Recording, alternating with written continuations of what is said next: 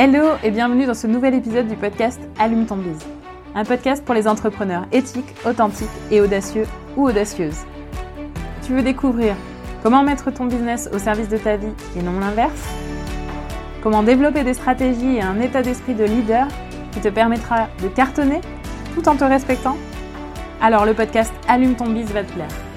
Chaque semaine, je te partage des astuces, des stratégies ou bien encore des interviews d'entrepreneurs inspirants.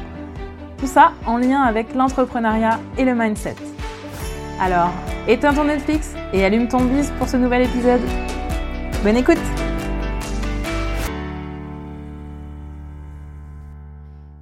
Hello, hello, j'espère que vous allez bien et que vous êtes prêts pour ce nouvel épisode. Dans cet épisode, je me mets à nu. Ça pourrait être un titre accrocheur pour faire du clic rapide, vous trouvez pas? Bon, plus sérieusement, dans cet épisode, j'ai décidé de vous parler un peu de ma propre expérience en tant qu'entrepreneur et surtout d'une des erreurs que j'ai commises dans ma première année d'entrepreneuriat. J'espère que cela pourra vous être utile et vous permettra d'avancer plus vite que moi vers vos objectifs. Je dis une des erreurs parce que je continue bien sûr à en faire et qu'il y en aura d'autres. C'est aussi ça, apprendre et avancer, ça, ça passe par des erreurs. Ça passe par des choses qu'on aurait pu mieux faire ou qu'on aurait pu faire autrement. Et c'est parfaitement normal. C'est comme ça qu'on apprend et qu'on grandit. Ok. Alors pour remettre un peu de contexte, je vais vous expliquer d'abord un petit peu ben, finalement mon histoire. Avant d'exercer le métier de coach que, que j'ai aujourd'hui, j'ai travaillé à la fois donc en agence de communication et aussi dans des services marketing, des services produits et des services innovation euh, de grandes entreprises. Je suis passée par euh, différents métiers, euh, que ce soit autour de la direction de projets digitaux, de la création de produits digitaux ou de parcours utilisateurs. Et puis, bah, j'ai aussi exercé la fonction de manager d'équipe pendant de nombreuses années sur ces types d'activités-là. Pourquoi je vous raconte tout ça? Ben, Ce que je veux vous faire comprendre, c'est que euh, finalement, j'ai acquis une certaine expertise marketing sur la mise en place d'une offre digitale. Et pourtant, et pourtant, vous allez voir que je suis quand même tombée dans le piège numéro un. Et cela malgré toute l'expérience que j'ai. Je vous dis pas tout de suite de quelle erreur il s'agit. Ça viendra à un moment donné. Donc je continue mon histoire. Donc après cette longue expérience en marketing digital sous différentes formes, je me suis formée au métier de coach. Et là, avant d'aller plus loin aussi là-dessus, je vais vous faire une petite parenthèse pour expliquer plus précisément ce que ce qu'est un coach versus un mentor ou un conseiller par exemple. Je vais pas développer dans ce podcast parce que ça pourrait vraiment être l'objet d'un épisode entier, mais je vais juste vous faire les grandes lignes. Et si le sujet vous intéresse, bien sûr, venez échanger avec moi sur Instagram. Je vous dirai tout, je vous expliquerai tout ça en détail. Donc, je vous explique ici très très rapidement les concepts. Pour ceux qui ont déjà une connaissance plus fine de ces, de ces concepts-là, désolé d'avance parce que je sais que je vais trancher dans le vif et ne pas exprimer toutes les nuances. Mon objectif ici, c'est vraiment simplement que vous puissiez comprendre les grandes lignes pour que je continue mon point. Bien entendu, dans la réalité, les choses sont beaucoup plus nuancées et il est tout à fait possible de mêler un peu plusieurs de ces casquettes-là finalement pour, pour avoir un espèce de mix. Donc, pour commencer, un conseiller ou un consultant, il va venir finalement auditer votre situation selon des critères qu'il connaît et il va vous donner des conseils suivant sa propre méthode pour appliquer la solution qu'il juge bonne pour vous avec ses connaissances et la compréhension qu'il aura eue de votre situation liée à l'audit qu'il en aura fait. Un mentor, c'est quelqu'un qui, euh, qui est déjà passé par le chemin que vous êtes en train de faire, que vous êtes en train de cheminer, et donc qui peut vous délivrer son expérience vous expliquer les erreurs qu'il a commises pour que vous puissiez ne pas les reproduire, euh, qui, qui puisse vous partager aussi ce qui a marché pour lui, pour que vous puissiez vous en inspirer. Un coach, dans la pure tradition du coaching, ne donne pas de conseils. Au mieux, il peut partager sa propre vision avec vous pour vous montrer une possibilité. Mais il ne doit pas chercher à euh, vous faire appliquer sa propre solution. Un coach va plutôt vous accompagner par des méthodes précises de questionnement à trouver en vous votre propre solution. Donc, en conclusion, là où le conseiller ou le mentor sont plutôt des experts dans des solutions que vous allez appliquer, le coach est plutôt l'expert du questionnement qui va vous faire accoucher de la solution qui vous est adaptée. Donc, dans la relation entre un coach et un coaché, c'est le coaché qui amène son expertise de lui-même et de son activité, tandis que le coach amène son expertise dans le cadre et dans les méthodes de questionnement qui seront en mesure de faire avancer le coaché. Il n'a pas du tout besoin de, enfin, un coach n'a pas du tout besoin d'être un expert de votre domaine pour être en mesure de vous faire avancer. Parfois, cela peut même être contre-productif parce que ça peut même créer un biais. Mais ça, c'est encore une autre histoire. Ok, donc parenthèse fermée, j'espère en fait que ça vous a aidé un petit peu plus à y voir plus clair finalement entre ces différentes notions, entre ce qu'est un conseiller, un mentor, un coach. Alors, encore une fois, je répète que j'ai dû vraiment tailler à l'âge ces concepts pour expliquer le point. Donc, ne m'en veuillez pas si je développe pas plus que ça et si ça sonne vraiment un peu comme des stéréotypes. J'en reviens à mon histoire. Donc, lorsque je me suis formée finalement au métier de coach, j'ai eu euh, bah, tous ces outils, toutes ces méthodes pour être en capacité de coacher tout le monde sur des sujets extrêmement variés. Alors, bien sûr, selon ma propre histoire, selon mes propres préférences, certains, sujets m'intéressaient plus que d'autres. Pour vous donner un exemple, j'ai tout de suite plutôt souhaité euh, accompagner vers l'épanouissement professionnel que par exemple vers la relation de couple. Par goût personnel de ces sujets, euh, le, le côté professionnel m'a toujours davantage intéressé. Donc aussi, initialement, je voulais coacher à la fois donc des personnes en entreprise qui avaient euh, perdu du sens dans leur métier et puis qui souhaitaient vraiment en retrouver. Et puis aussi euh, des entrepreneurs sur l'ensemble de leurs problématiques, que ce soit à différents stades de leurs entreprises. Et aussi des personnes atypiques qu'on appelle aussi, en tout cas dans ce cas-là appelées aussi des zèbres. Et cela, et, euh, qui soient finalement en salariat ou entrepreneurs. L'ensemble de ces sujets finalement me plaisait et je savais qu'à la fois à travers ma formation et à travers mes expériences de vie, c'était vraiment des sujets où je pouvais aider ces différentes personnes. Et qu'est-ce qui s'est passé? Alors déjà, euh, oui, j'ai coaché des personnes dans ces différentes situations. Et très clairement, non seulement j'ai adoré ça, mais en plus j'ai vraiment aidé toutes ces personnes. J'ai d'ailleurs encore récemment reçu un message d'une des personnes que j'ai accompagnées il y a à peu près euh, il, y a, plus d'un an euh, et qui me remercie parce que grâce à moi, du coup, elle a eu le courage de passer à une nouvelle étape encore là aujourd'hui sur un sujet annexe au, sujet principal du coaching euh, qu'on a fait il y a un an et du coup dont maintenant elle pouvait s'occuper. Donc oui, les faits sont là, je sais accompagner sur des problématiques très variées. Et je pense euh, qu'ici, là, dans mes propos, il y a beaucoup de coachs, il y a beaucoup de thérapeutes, de, naturopathes ou tout autre métier aussi d'accompagnement qui pourront facilement comprendre ce que je veux dire. Que finalement, avec les outils qu'on nous donne, euh, les outils euh, qu'on nous, qu'on nous transmet, qu'on nous apprend, on peut vraiment aider des gens dans des situations très variées j'ai pu effectivement accompagner des personnes dans ces différentes situations. Mais par contre, ce qui s'est passé, c'est que j'avais énormément de mal à attirer de nouveaux clients à part par le bouche à oreille, puisque effectivement les, clients que j'ai coachés étaient satisfaits, et donc euh, bah, finalement on parlait autour d'eux.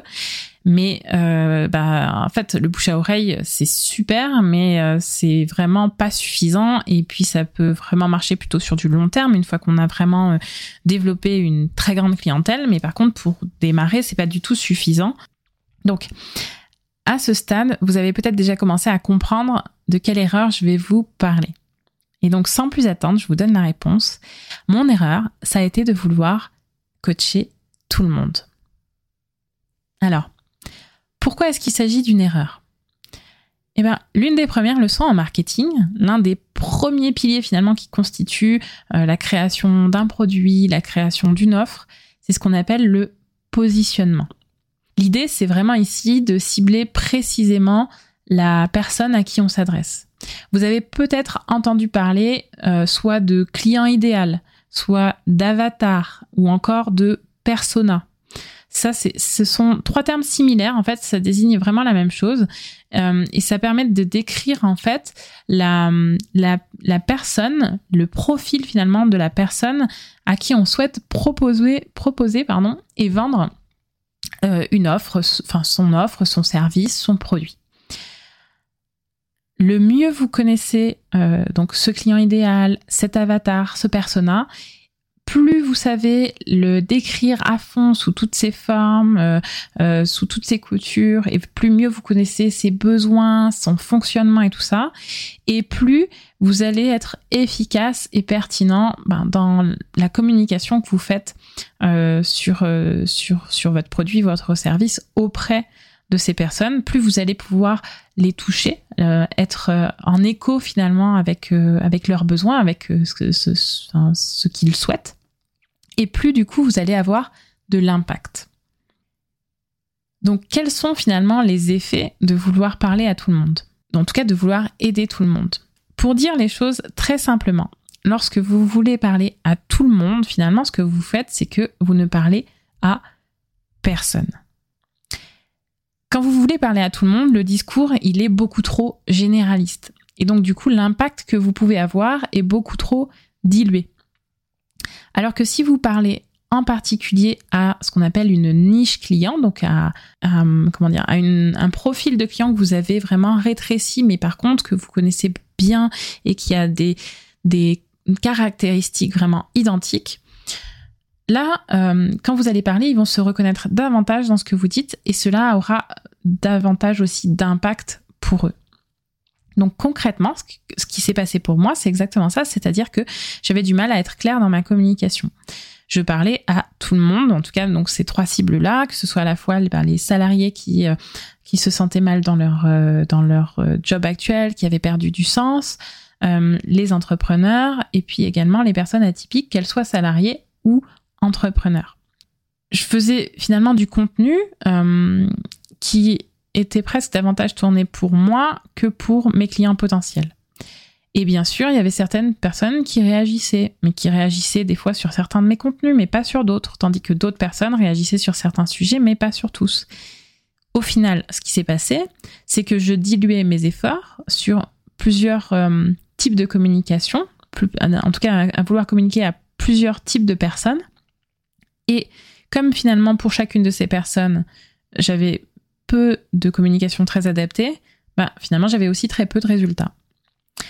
Donc c'est un point qui est aussi très important euh, finalement à prendre en compte dans la communication, c'est la répétition. Plus vous allez euh, répéter et plus vous allez pouvoir capter l'attention des personnes à qui vous parlez on, dit généralement qu'il faut au moins entendre sept fois un message avant d'y prêter un peu attention et de pouvoir vraiment euh, bah, potentiellement conclure ou en tout cas euh, aller plus loin dans la démarche. Donc ça veut dire qu'une personne euh, à qui vous dites, enfin, en tout cas une personne, un de vos prospects qui va lire vos contenus, il faut qu'il y ait sept fois au moins quelque chose qui pique son intérêt pour que finalement vous puissiez vraiment retenir son attention. Donc là, ce que je faisais finalement à ce moment-là en, euh, en, en, parlant à plusieurs personnes, bah, c'est que mon message à répétition de cette fois, au lieu qu'il soit euh, euh restreint sur euh, peut-être un mois, deux mois, bah, il était dilué sur un an. quoi. Donc finalement, à, à aucun moment, j'avais quelque chose de, de puissant, d'impactant, qui vraiment pouvait toucher ces personnes. Donc vraiment, euh, pensez-y, il faut vraiment que votre cible puisse vous voir, puisse être intéressée à votre contenu, euh, par votre contenu à plusieurs reprises avant de commencer seulement à vouloir aller plus loin avec vous et découvrir comment vous pouvez les aider.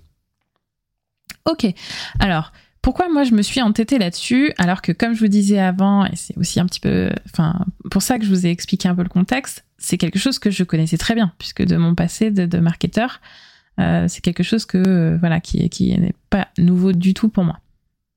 Donc en analysant ce qui s'est passé, il y a vraiment eu deux facteurs importants qui m'ont maintenu dans ce piège, que pourtant je connaissais bien. Donc à ce moment-là, j'ai fait l'erreur de beaucoup trop écouter mes proches qui me disaient que je ne devais pas me nicher parce que du coup je perdrais des opportunités et que le marché que j'allais choisir risquait d'être trop petit pour pouvoir être rentable. Mais là, pour être tout à fait franche, c'est vraiment surtout parce que à ce moment-là, je n'avais pas suffisamment confiance en moi-même et en mes connaissances que j'avais acquises finalement pour prendre la décision que je me doutais être la bonne. Au-delà même de l'avis de mes proches. Puisque autant le dire, tous mes proches euh, qui me disaient ça, bah, finalement, aucun, aucun d'entre eux n'avait l'expertise marketing que j'ai. Donc, c'était bien avant tout une histoire d'estime de soi, puisque je les considérais plus justes, plus euh, ayant davantage de vérité que moi, plus crédibles que moi quelque part, alors même que j'avais toutes les compétences pour savoir au fond de moi ce qui était juste. Et le deuxième gros facteur qui a joué, ça a été vraiment la difficulté avec la notion pour moi de renoncer à accompagner certaines de ces personnes. J'avais énormément, énormément de mal avec l'expression choisir, c'est renoncer. Dans ma tête, euh, je savais rationnellement en fait que choisir c'est renoncer, bah, c'était quelque chose de juste, c'était quelque chose de pragmatique, c'était quelque chose un peu d'évident. Euh, je savais donc que je devais faire des choix en fait vraiment pour avancer, pour mettre mon focus au bon endroit. Et pourtant, dans mon cœur, dans mes tripes, c'était quelque chose vraiment qui venait me remuer parce que bah, je suis plutôt d'un tempérament euh, touche à tout, je suis hyper curieuse, j'adore euh, faire plusieurs choses à la fois, découvrir plusieurs sujets, tout ce qui est hyper répétitif, moi ça m'ennuie, j'ai vraiment besoin d'avoir des, des champs des champs de, de, de, de, de de connaissances et de curiosité qui soient différents. Donc, en gros, peut-être euh, ça va parler à certains, mais euh, je suis multipotentiel, donc euh, peut-être que ça va davantage vous parler. Et donc, pour quelqu'un de multi, multipotentiel, pour quelqu'un vraiment qui, a besoin de voir des sujets différents, bah, renoncer, c'est quelque chose de carrément insupportable. Et du coup, mon, mon inconscient, finalement, se battait bec et ongle pour ne pas y aller. Alors, Qu'est-ce qui m'a poussé à changer? Il y a deux choses finalement qui m'ont poussé à changer. La première, c'est euh, d'abord de changer ma perception au choix.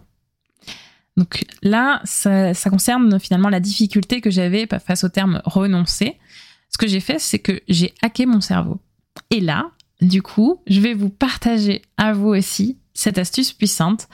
Euh, si comme moi, vous avez vraiment du mal avec le fait de faire des choix, et si vous, pour vous aussi, choisir c'est enfin, choisir c'est renoncer, ça euh, vous remue beaucoup trop et que vous avez vraiment du mal à l'accepter, ce que je vais vous dire là maintenant, ça va vraiment beaucoup vous aider. Vous êtes prêts? Alors, au lieu de dire choisir c'est renoncer, vous pouvez dire plutôt choisir c'est prioriser. Et là, ça fait une différence de dingue. C'est-à-dire que finalement, là, dans votre tête, dans votre inconscient, vous n'êtes plus à vous dire je renonce, donc j'abandonne, donc euh, vraiment le côté frustrant de pas pouvoir faire différentes choses. Là, dans votre inconscient, finalement, ce, que, ce, qui se passe, c'est que vous entendez davantage la notion de euh, bah, c'est laisser de côté. Mais ça ne veut pas dire abandonner. Ça veut dire que euh, je pourrais toujours y revenir plus tard. C'est fait de façon temporaire et non définitive. Ça, c'est mon premier hack et c'est quelque chose qui a mis un petit peu de temps, mais qui a réellement changé ma perception au choix et qui m'aide davantage aussi, encore maintenant, à faire certains choix qui restent toujours difficiles pour une multipotentielle. La deuxième chose, ça a été de travailler mon mindset et ma confiance en moi. Parce que finalement, comme je vous disais tout à l'heure, bah, c'est pas tellement, euh, enfin, pour, c'est pas tellement le fait que mes proches m'aient dit que.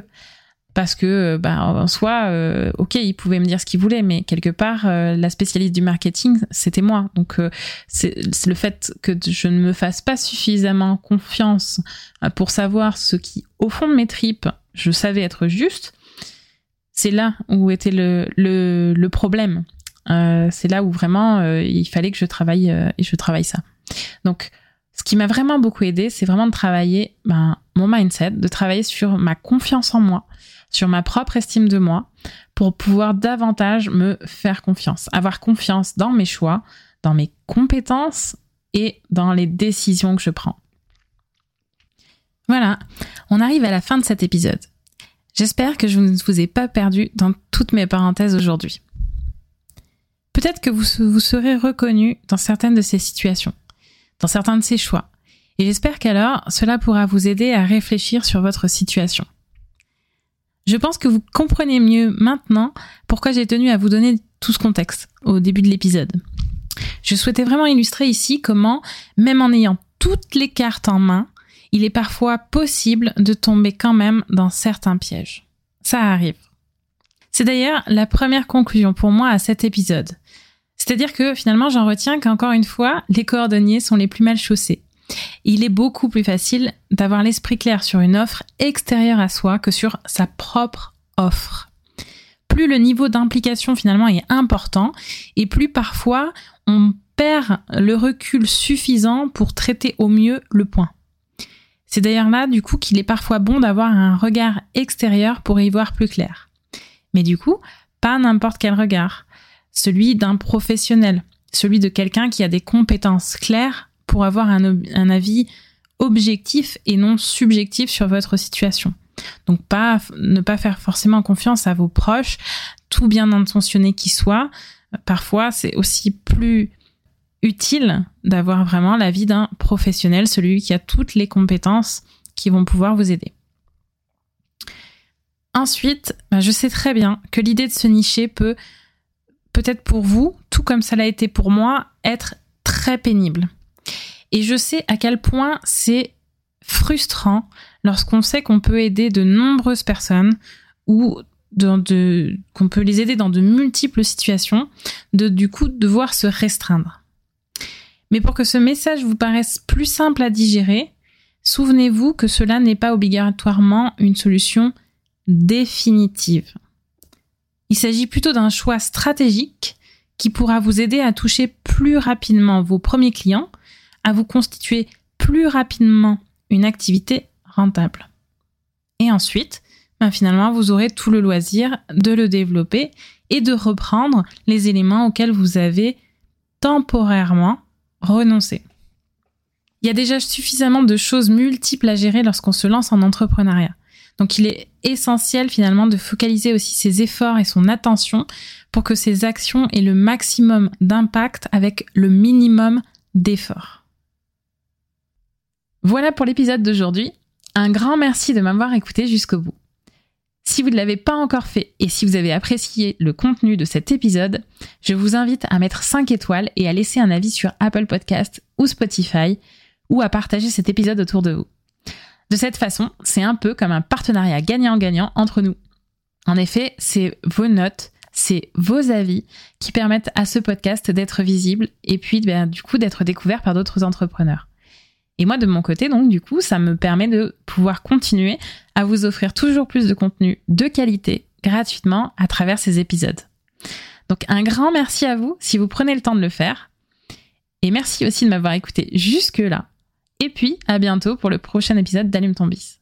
D'ici là, je vous souhaite une bonne journée, ou une bonne après-midi, ou une bonne soirée, selon le moment où vous m'écoutez. À très vite! Bye bye!